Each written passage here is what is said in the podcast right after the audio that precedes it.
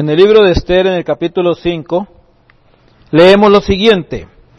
Aconteció que al tercer día se vistió Esther su vestido real y entró en el patio interior de la casa del rey, enfrente del aposento del rey.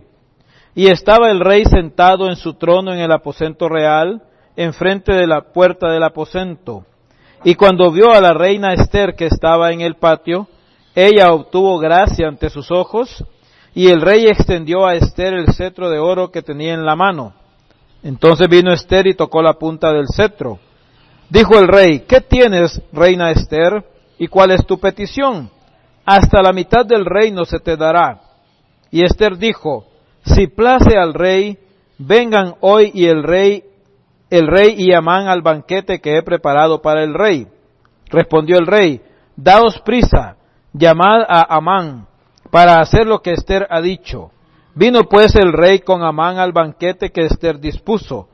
Y dijo el rey a Esther en el banquete mientras bebían vino, ¿cuál es tu petición? Y te será otorgada. ¿Cuál es tu demanda? Aunque sea la mitad del reino te será concedida. Entonces respondió Esther y dijo, mi petición y mi demanda es esta. Si he hallado gracia ante los ojos del rey, y si place al rey otorgar mi petición y conceder mi demanda, que venga el rey con Amán a otro banquete que les prepararé, y mañana haré conforme a lo que el rey ha mandado. Y salió Amán aquel día contento y alegre de corazón, pero cuando vio a Mardoqueo a la puerta del palacio del rey, que no se levantaba ni se movía de su lugar, se llenó de ira contra Mardoqueo. Pero se refrenó Amán y vino a su casa y mandó llamar a sus amigos y a Ceres, su mujer, y le refirió a Amán la gloria de sus riquezas y la multitud de sus hijos y todas las cosas con que el rey le había engrandecido y con que le había honrado sobre los príncipes y siervos del rey. Y añadió Amán, también la reina Esther a ninguno hizo venir con el rey al banquete que ella dispuso, sino a mí. Y también para mañana estoy convidado por ella con el rey. Pero todo esto de nada me sirve cada vez que veo al judío Mardoqueo sentado a la puerta del rey. Y le dijo Ceres, su mujer, y todos sus amigos, hagan una horca de cincuenta codos de altura, y mañana di al rey que cuelguen a Mardoqueo en ella, y entra alegre con el rey al banquete. Y agradó esto a los ojos de Amán, e hizo preparar la horca. Como vemos aquí, hermanos, hay una buena intención por parte de una mujer para el pueblo de Dios, hay un propósito divino detrás de todo esto. Dios va a usar a una mujer para este propósito. Sin embargo, las emociones que se dan ahí nos muestran cómo el corazón de los hombres malos va de mal en peor.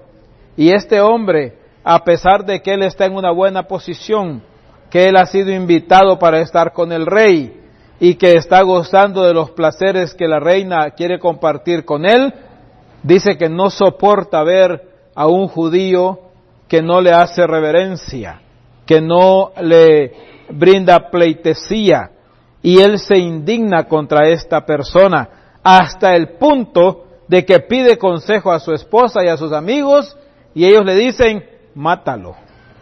Hasta ese punto puede llegar una persona a pensar mal. Ahora, cuando usted puede leer esta historia más adelante en este libro, usted se dará cuenta de que en efecto esta horca fue construida, esta horca fue preparada, ese lugar para ahorcar, para matar a alguien ahorcado fue listo. Sin embargo, la historia nos cuenta qué fue lo que pasó con esa horca. ¿Usted sabe, recuerda usted qué pasó con eso? ¿Qué pasó con esa horca? El hombre que la mandó a fabricar murió en ella. Para él mismo hizo una, una máquina de tortura, una, un elemento de muerte. A veces los falsos maestros perseguirán a los creyentes, perseguirán a los hijos de Dios deseando el mal, pero ese mal se puede revertir contra ellos. Así son los falsos maestros, así actúan las personas de un mal corazón y la Biblia nos muestra que en estos tiempos en que nos ha tocado vivir a nosotros son tiempos peligrosos. Cuando hay gente con perversas intenciones, con corazones inclinados a dañar, a perjudicar a los demás y la Biblia nos llamaba en el pasaje anterior a evitarlos, a no juntar con ellos, juntarnos con ellos ni a imitar su forma de vida. Siguiendo con este pensamiento de los falsos maestros y las personas que se oponen a la obra de Dios, venimos a la carta de segunda de Timoteo que Pablo escribe a su discípulo en el capítulo 3. Y ahí en ese capítulo 3 hallamos una continuación del pensamiento del apóstol Pablo en una carta ya de retiro prácticamente, como ya les hemos dicho, de un traspaso de mando prácticamente en la obra del Señor, un traspaso de autoridad no apostólica. En el versículo 10 dice, pensando en, lo, en los versículos anteriores, respecto a hombres muy malvados y que les llama la Biblia resistentes a la verdad, corruptos de entendimiento y réprobos en cuanto a la fe. Pero tú has seguido mi doctrina en el versículo 10 y vamos a leerlo así. Versículo 10 de 2 Timoteo capítulo 3. Pero tú has seguido mi doctrina, mi conducta, mi propósito, mi fe, mi longanimidad, mi amor, mi paciencia, mis persecuciones, mis padecimientos, como los que me sobrevinieron en Antioquía, en Iconio, en Listra, persecuciones que he sufrido, y de todas me ha librado el Señor. Y también todos los que quieren vivir piadosamente en Cristo Jesús padecerán persecución. Mas los malos hombres y los engañadores irán de mal en peor, engañando y siendo engañados. Pero persiste tú en lo que has aprendido y te persuadiste, sabiendo de quién has aprendido. ¿Qué nos muestra Dios en este pasaje, en esta mañana? Dios nos muestra que tú y yo debemos comportarnos en manera diferente de personas perversas e incrédulas para que la palabra de Dios transforme sus vidas. Eso necesitamos.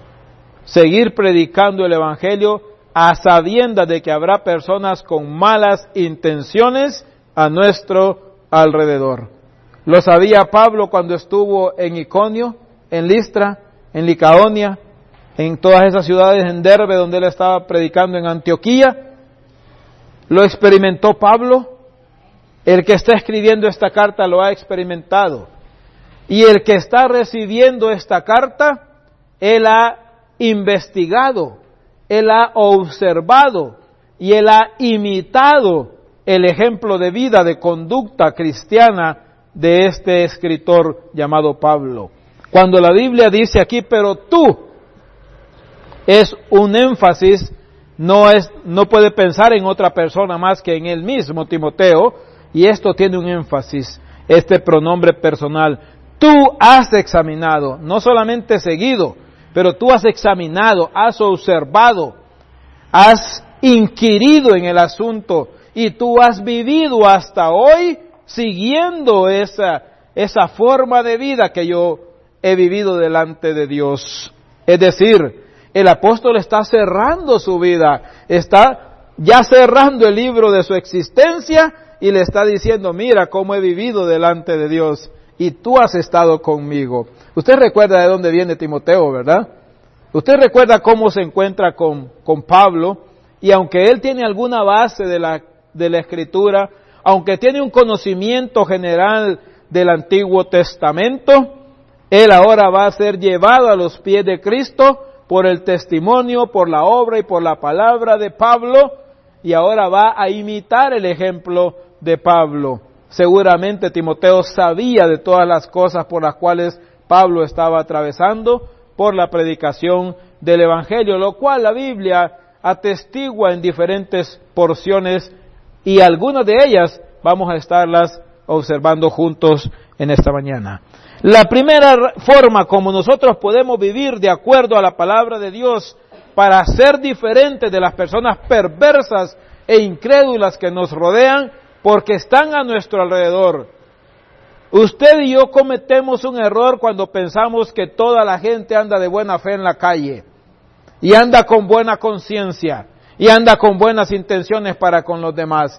Es necesario permanecer alertas en esto. Y por eso la primera ah, cosa que vamos a ver aquí es que podemos vivir de acuerdo a la palabra de Dios siguiendo el ejemplo de obreros aprobados por Dios.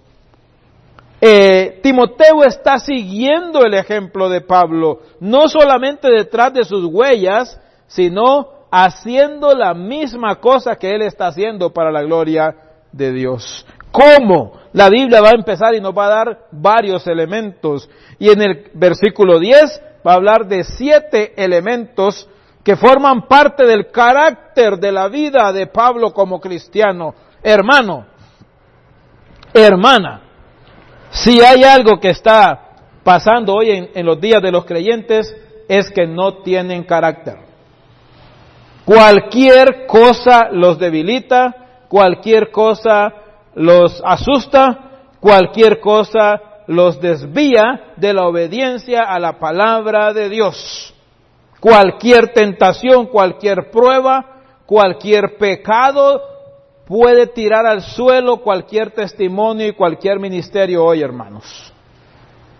Espero que eso no esté aconteciendo con tu vida esta mañana. Necesitamos ser fortalecidos por el poder de la palabra de Dios para no ser tan débiles de carácter.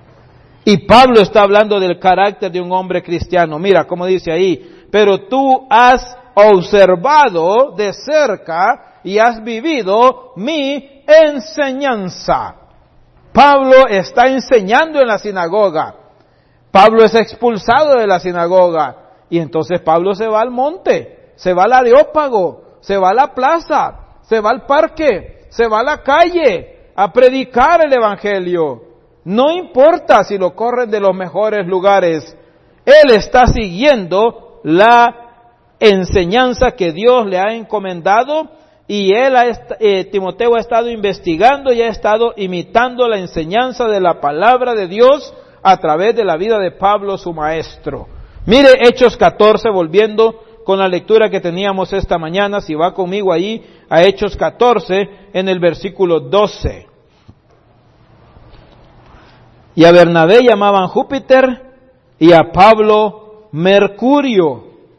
Usted sabe que esos eran dioses, ¿verdad?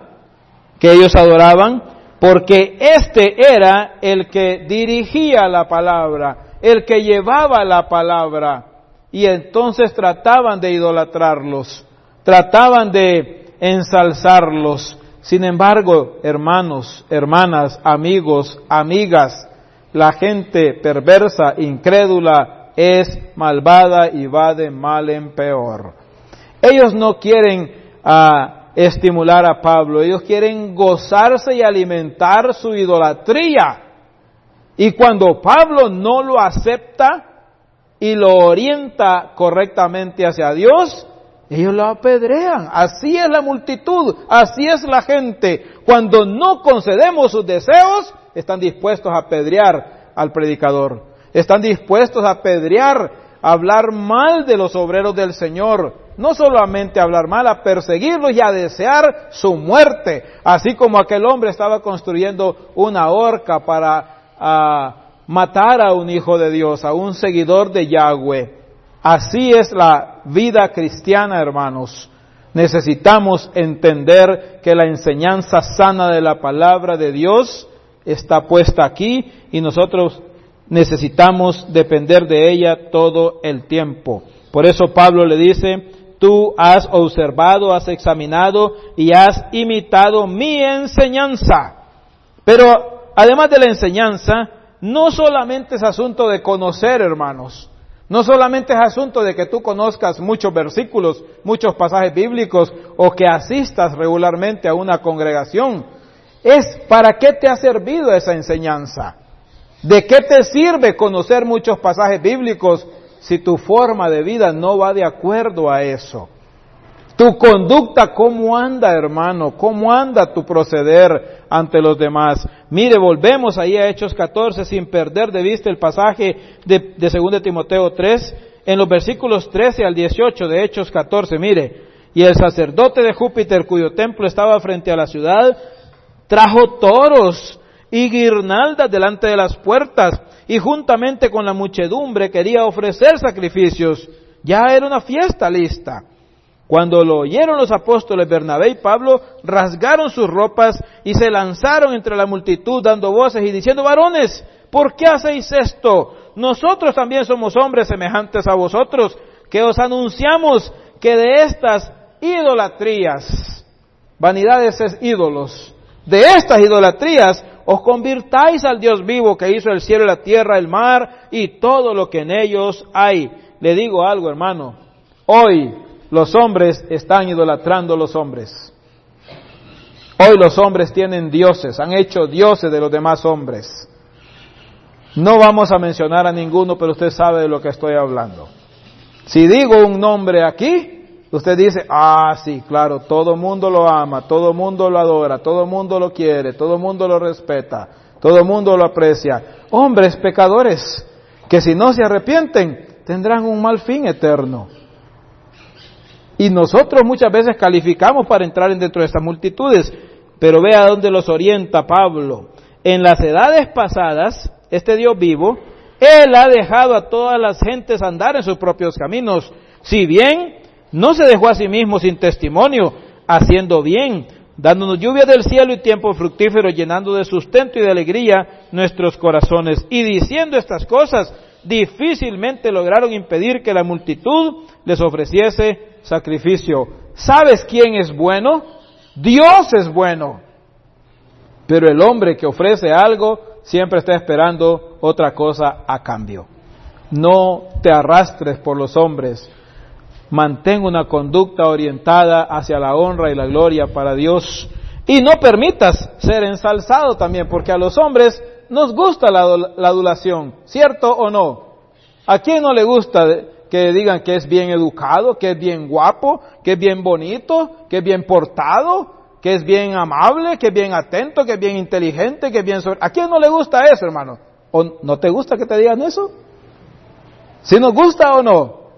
Sí nos gusta, hermano. Necesitamos orientar y que te digan, tú eres buen padre, eres buena madre, eres buen hijo, eres buen vecino, buen trabajador, buen obrero de Cristo. La honra, hermano, sea para el Señor. Y es lo que está orientando esta gente aquí. Y Pablo le dice, tú has observado mi doctrina y tú has observado mi proceder, mi conducta, mi forma de actuar. Has entendido también el propósito de Dios. Otra vez, siempre enlazando en Hechos 14, versículo 22, me regreso un poquito y dice, confirmando los ánimos de los discípulos, exhortándoles a que permaneciesen en la fe y diciéndoles, es necesario que a través de muchas tribulaciones entremos en el reino de Dios. Toda prueba, toda dificultad, toda situación dura en tu vida cumple un propósito de Dios no pierda de vista esto. Pablo ha tenido momentos lindos, momentos agradables, momentos de éxito, momentos de triunfo, pero ha tenido momentos dolorosos también. Pero Pablo le dice, hay un propósito. No pierda de vista mi propósito. Necesitamos, hermanos, seguir el buen ejemplo de los obreros aprobados por Dios. La gente que Dios usa, hermanos, es gente que está lista para enfrentar tribulaciones, para batallar con las dificultades, para soportar las pruebas, para entender difícilmente la sabiduría de Dios y la soberanía de Dios cuando toma decisiones y no están de acuerdo con lo que mi corazón quiere ni con lo que mi mente piensa. ¿Cuántas veces Dios hace cosas con las que no estás de acuerdo tú, ni yo mismo? Y entonces decimos, ¿por qué Dios hace eso? ¿Por qué me pasa eso a mí? Ahora, hermanos, nosotros entramos en algunas ah, frases estereotipadas que todo el mundo utiliza y nosotros a veces ni somos conscientes de todo eso. Dios sabe lo que hace, pero ¿cuándo? ¿Cuándo, hermanos? ¿Cuándo decimos eso, hermanos? Cuando algo nos afecta. Dios sabe lo que hace también cuando todo anda bien, ¿sí o no?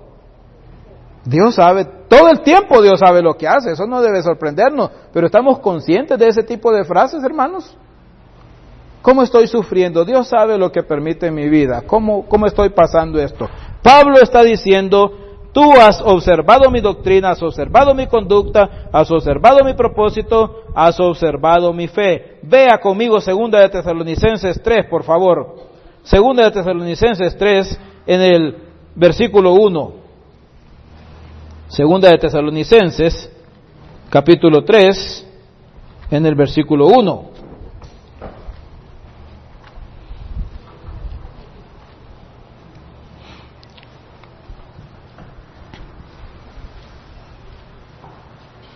Por lo demás, hermanos, orad por nosotros, para que la palabra del Señor corra y sea glorificada, así como lo fue entre vosotros, y para que seamos librados de qué? De hombres perversos y malos, porque no es de todos la fe. Mire qué clarito habla Dios. Pero fiel es el Señor que os afirmará y guardará del mal. Y tenemos confianza respecto a vosotros en el Señor, en que hacéis y haréis lo que os hemos mandado. Y el Señor encamine vuestros corazones al amor de Dios y a la paciencia de Cristo. Pero os ordenamos, hermanos, en el nombre de nuestro Señor Jesucristo, que os apartéis de todo hermano que ande desordenadamente y no según la enseñanza que recibisteis de nosotros. Porque vosotros mismos sabéis de qué manera debéis imitarnos, pues nosotros no anduvimos desordenadamente entre vosotros, ni comimos el pan de balde, ni comimos de balde el pan de nadie, sino que trabajamos con afán y fatiga día y noche para no ser gravosos a ninguno de vosotros. No porque no tuviésemos derecho, sino para daros nosotros mismos un ejemplo para que nos imitaseis, viviendo por la fe viviendo por la fe, siendo un ejemplo de fe, de dependencia del Señor en todo tiempo. Pero dice el pasaje, no es de todos la fe. Habrá hombres malos, perversos y depravados a su alrededor. Y Pablo dice, no se junten con ellos. Y aún, aún dice, que os apartéis de todo hermano, oiga, a un hijo de Dios que ande desordenadamente. El apóstol Pablo dice, tú has conocido mi paciencia, has conocido mi fe, has vivido conforme a mis creencias, a mi solidez en depender de Cristo en las circunstancias difíciles siguiendo el buen ejemplo de obreros aprobados por Dios. Aquí el pasaje está hablando de, ah, en, en 2 de Timoteo capítulo 3, longanimidad. Longanimidad. ¿Usted sabe qué es longanimidad? Longanimidad es capacidad de sufrimiento en las circunstancias adversas. Cuando las cosas se ponen oscuras alrededor cuando la situación está difícil o como le llamamos nosotros cuesta arriba, ahí el apóstol Pablo dice, muchas veces las circunstancias en mi vida, en mi ministerio, en mi persona, han sido adversas, han sido contrarias, han sido duras, pero tú has observado lo que yo he hecho. Tú has observado cómo yo he perseverado. Necesitamos esa palabra, entender que longanimidad involucra resistencia ante la prueba, capacidad de sufrimiento, seguir hacia adelante, aunque todo se mira difícil, aunque el mundo se derrumba muchas veces, aunque la gente nos malinterpreta, aunque muchos no entienden lo que estamos viviendo, si sabemos que estamos obedeciendo a la palabra de Dios, Dios cumple su propósito en nosotros. Amén. Es lo que Pablo le está comunicando a Timoteo. Tú has seguido, tú has observado, tú has examinado y tú has vivido conforme a esa longanimidad, amando a los demás con integridad. Tú has observado mi amor. Mi amor, dice Pablo, ese es el, el amor nacido de un corazón limpio, el amor de Dios. No importa si te entienden, No importa si te malinterpretan, pero debes amar a los demás con limpieza, con integridad, sin sacar ventaja de los demás, sin aprovecharte de los demás. Amar. ¿Hay personas difíciles de amar, hermanos? Sí hay, ¿verdad? Pues Pablo dice, Timoteo, tú has examinado esto. Hay muchos que empezaron con nosotros, ya no están, no han perseverado. Hay otros que nos han traicionado. Hay otros que han eh, encubiertamente metido problemas en nuestras predicaciones y hasta han levantado piedras contra nosotros y nos han pegado algún, alguna pedrada en la cabeza. Aún así hay que amarlos. Y la otra característica del carácter de un obrero aprobado que vemos aquí es mi paciencia. Tú has observado mi paciencia. El apóstol está hablando de personas con carácter y comportamientos difíciles y complicados que cuesta soportar.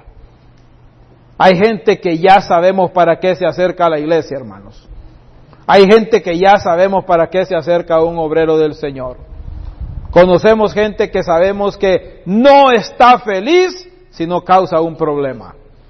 No puede pasar un día sin un problema. Y si no lo tiene, lo busca. Lo inventa o lo produce. Y esa gente es difícil de soportar, ¿cierto o no, hermanos? Y Pablo dice, tú sabes que hay gente de esa y el Señor tiene un propósito por ello y Dios nos va a poner gente mala, depravada, de corazón perverso a nuestro alrededor y nosotros tenemos que aprender a batallar con esto. Es lo que está diciendo el apóstol Pablo a Timoteo.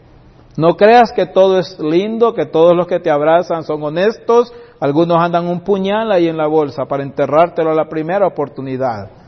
Algunos están, van a verte felices cuando te mueras. Cuando ya no estés ahí volviéndoles a decir, vuelve al Señor, busca la Biblia, oremos juntos. No quieren eso. Quieren que les digas otra cosa. Quieres que les deje un consejo de acuerdo a su malvado corazón. Pero Pablo dice, tú has ya, has estado siguiendo hasta ahora todo este propósito de Dios en mi vida y esto se llama, hermanos, obediencia activa. Obediencia activa. Voy a volver a decirlo, hermanos. Tu victoria espiritual depende de lo que pase hoy en tu obediencia al Señor. Si hoy desobedeces al Señor, ¿vas a ganar o vas a perder? Vas a perder. Necesitas hoy mantenerte en obediencia activa. ¿Tienes el suficiente conocimiento de la palabra de Dios para saber lo que es correcto y lo que es incorrecto? Lo tenemos, hermanos, lo tenemos. ¿Qué es lo que hace falta? Obediencia constante, obediencia activa. ¿Sabes cuando tu corazón te está orientando a hacer cosas que Dios no va a aprobar? ¿Lo sabes? ¿Sí o no? Bien lo sabemos y ese momento es de decisión. ¿A qué vas a obedecer? Es que mi corazón me indicó esto. Es que mi mente me dictaba tal cosa. Pero ¿qué te decía Dios en su palabra? Y si no sabías, ¿qué dice el Señor que tienes que hacer? Pedir sabiduría del cielo. Buscar a alguien más maduro que tú en la fe. Timoteo, ¿qué tenía que hacer cuando no sabía qué hacer? ¿Buscar a quién? A Pablo. No era su profesor, pues. No era su ejemplo y decía, ese Pablo casi nunca se equivoca, es casi perfecto. Yo lo voy a buscar a él, porque hay algo en él que yo no tengo y que necesito en este instante. Pero mire hermano y hermanita linda y preciosísima, el problema que pasa hoy es que el creyente toma decisiones y después le dice, tengo un relajo en mi vida, pastor, arréglelo. Y si usted no puede, Dios tiene que arreglarlo. ¿Han oído esa frase? Dios tiene que arreglar ese desorden que yo causé. ¿Y por qué? Porque Dios va a estar obligado a arreglar tu desorden. Dios puede hacerlo y quiere hacerlo, pero quiere ver una obediencia activa en tu vida y en mi vida. Y es lo que Pablo está esperando ver en Timoteo y es lo que Dios está esperando ver en nosotros. Que sigamos el ejemplo de los obreros aprobados por Dios. No culpes a Dios, no culpes al pastor, No culpes al hermano, no culpes al que está organizando la actividad, cúlpate tú mismo y verás cómo tu vida mejora. Es lo que Pablo le está diciendo a Timoteo. Yo te he visto que sos enfermo, que te enfermas bien fácil, que sos débil de carácter, que le tenés miedo a la gente, que no querés decirle la verdad en la cara a las personas, pero tenés que seguir adelante, tenés que hacerlo, porque para eso te llamó Dios. Sigue mi propósito, sigue mi conducta, sigue mi fe, sigue mi amor, sigue mi paciencia, sigue mi longanimidad. Y mire, el versículo 11 agrega algunas cosas que tienen que ver con obediencia pasiva.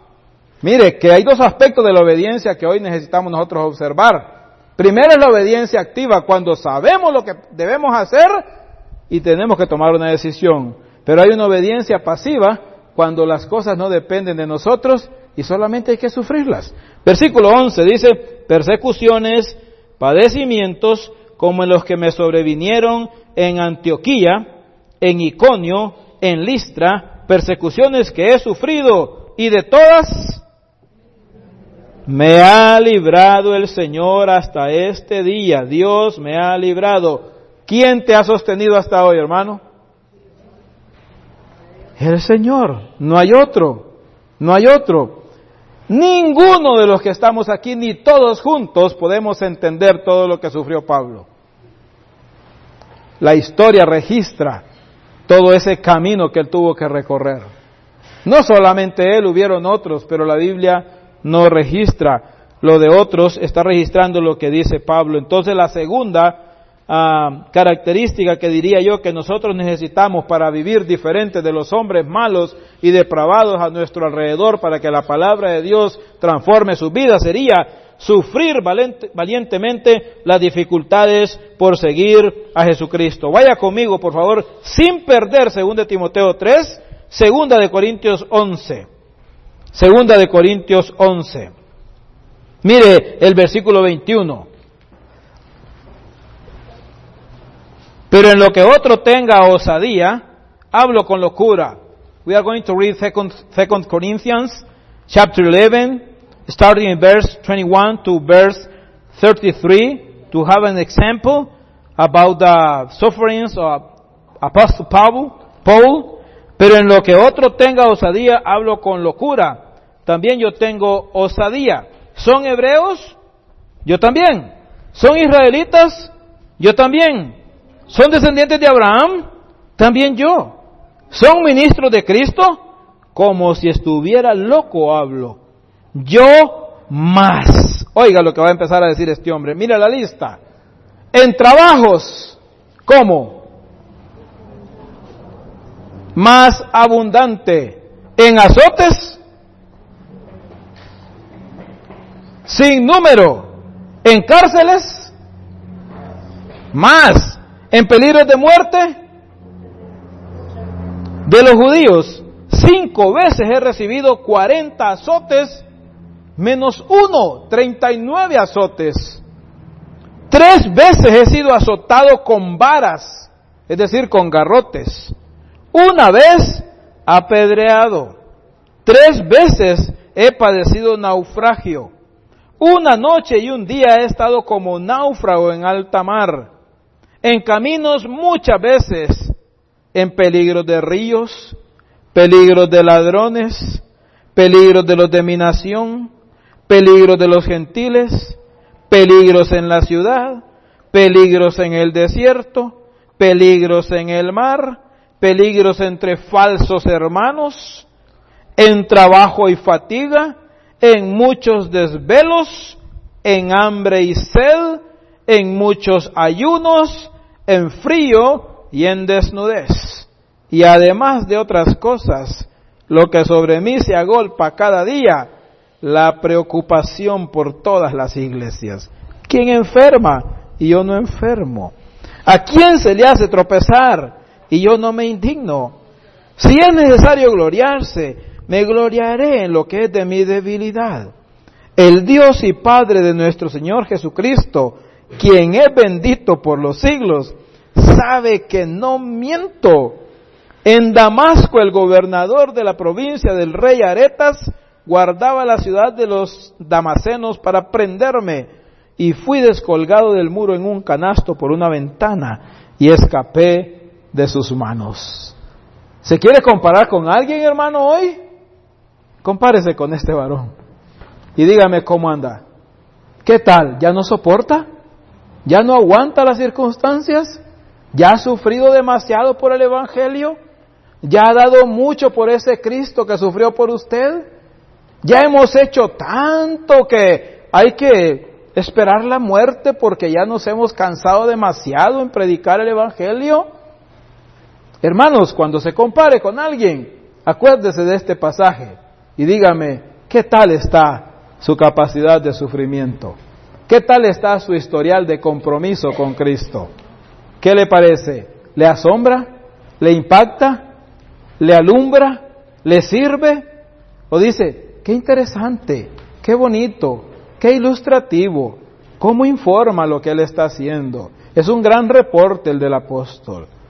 Hermanos, Dios, dice, es mi testigo, que no miento. ¿Se imagina usted poder decir esa barbaridad de sufrimientos y todavía seguir diciendo, no te desanimes, Timoteo, sigue adelante. No importa que mi cuerpo sea derramado en libación por ustedes sobre una piedra y que la sangre caiga ahí abajo. Que eso fue lo que pasó con él, le cortaron la cabeza y la sangre cayó por allá.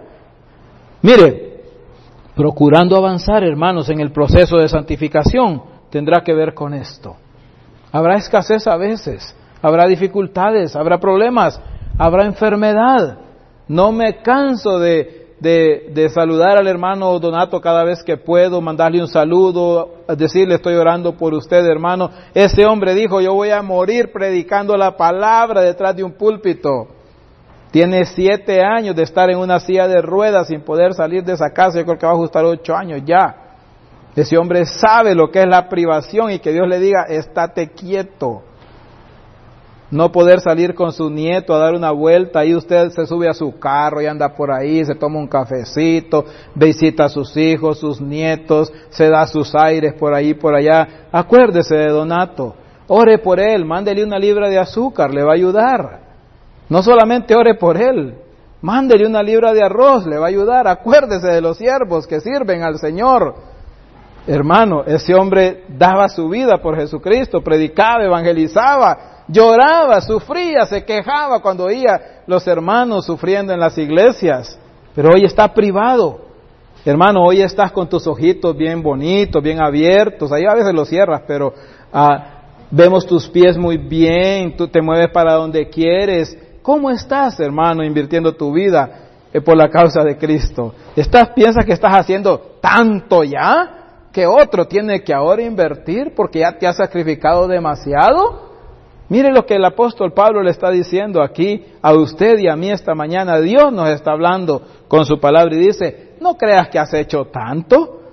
No te creas que eres el semidios que ya te vas a convertir en Júpiter y Mercurio para que te hagan una fiesta. Mire qué dice aquí el pasaje.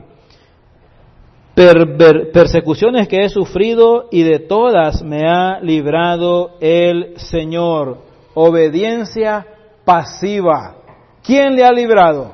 Él por ser soldado y tan inteligente y tan capaz y ahora me le escapo a estos romanos, a estos uh, soldados crueles y ya no me castigan y voy a hacer como que no me duele. ¿Qué cosa, hermano? Era el Señor que le estaba librando de todos sus sufrimientos. ¿Quién te libra a ti de tus situaciones difíciles? De tus situaciones de peligro. ¿Quién crees que te libra? De todas me libró el Señor, dice el apóstol. Bueno, le digo una cosa. También todos los que quieren vivir piadosamente en Cristo Jesús padecerán persecución. Hermano y hermana, si tú quieres vivir en santidad, tienes que enfrentar la prueba de la vida cristiana. Dios te va a probar. Por un lado o por el otro, donde más duela, Dios te va a probar. Pero dice, más los malos hombres y los engañadores irán de mal en peor, engañando y siendo engañados.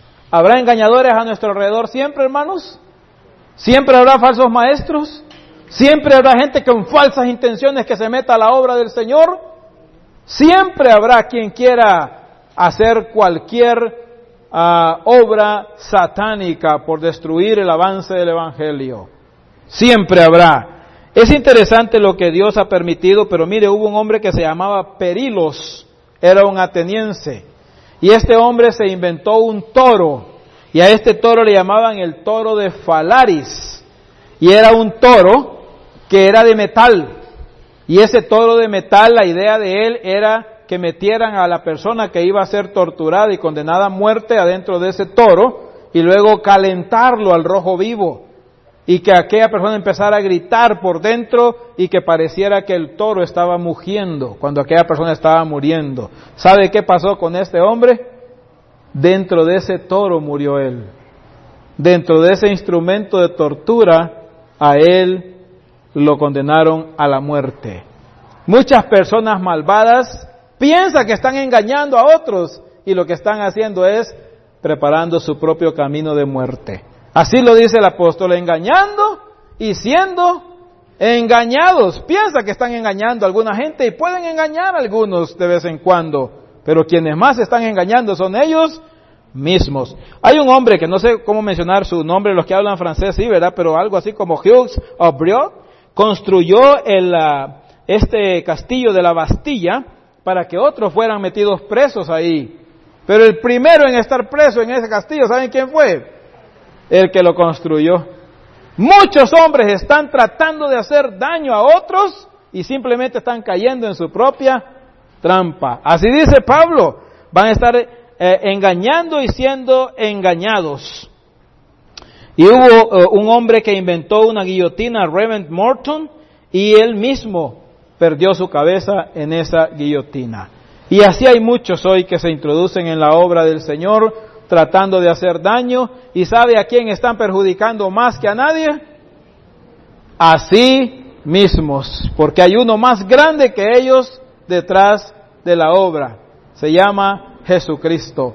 Y así dice Pablo, de todas estas cosas a mí me libró el Señor. Al final Él murió violentamente, sí, ¿verdad? Sí, ¿y Dios tuvo la culpa? ¿O quedó soberano Dios?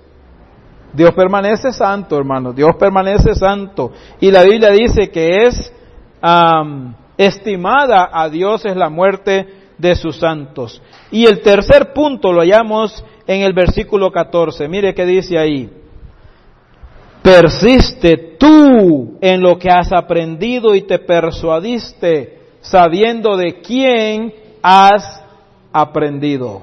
Persiste tú en lo que has aprendido. Es decir, mire cómo comienza esta porción. Versículo 10 dice, pero tú has seguido, has observado, y ahora dice, versículo 14, pero persiste tú, la decisión es tuya, persiste tú en lo que has aprendido, no abandones tus convicciones.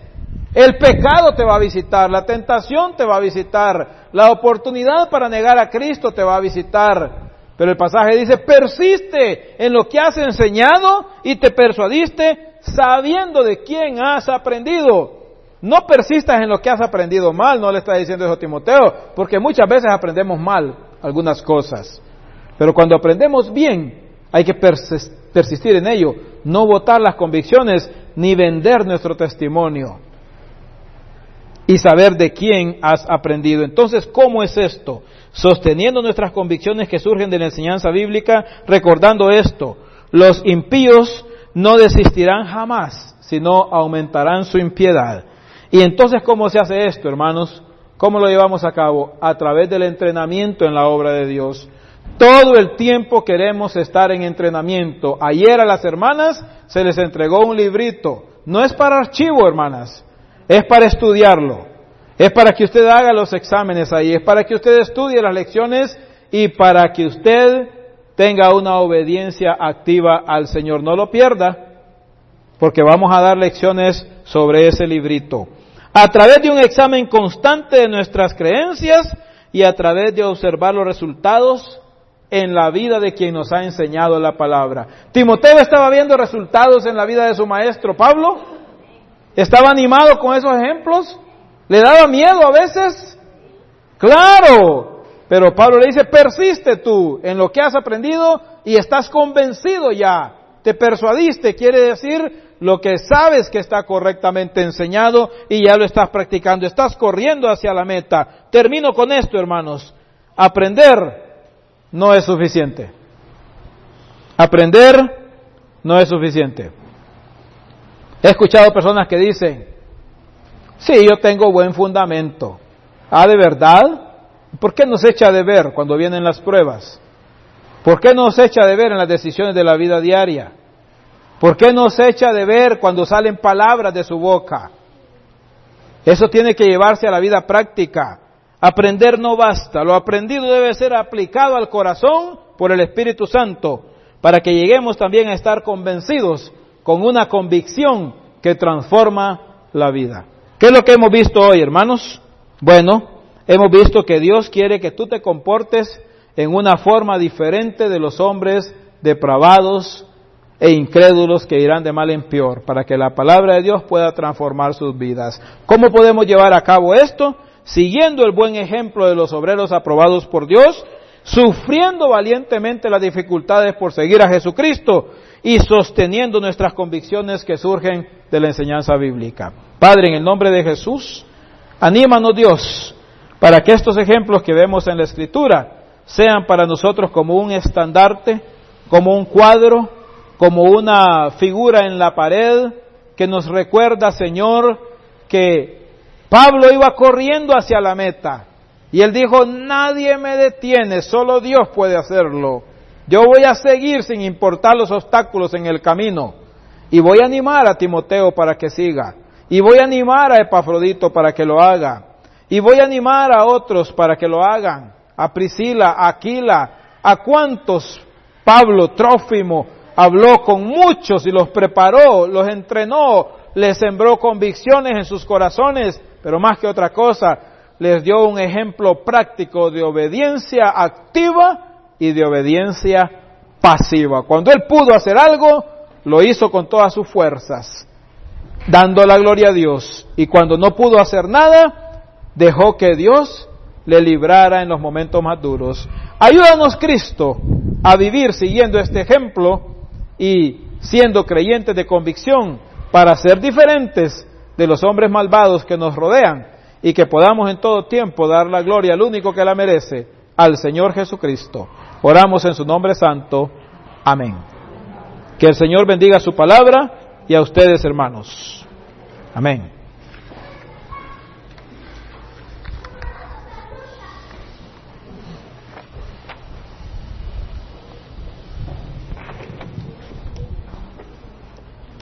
Vamos a dar lugar a las clases de la escuela dominical, ¿verdad? Que trae su versículo.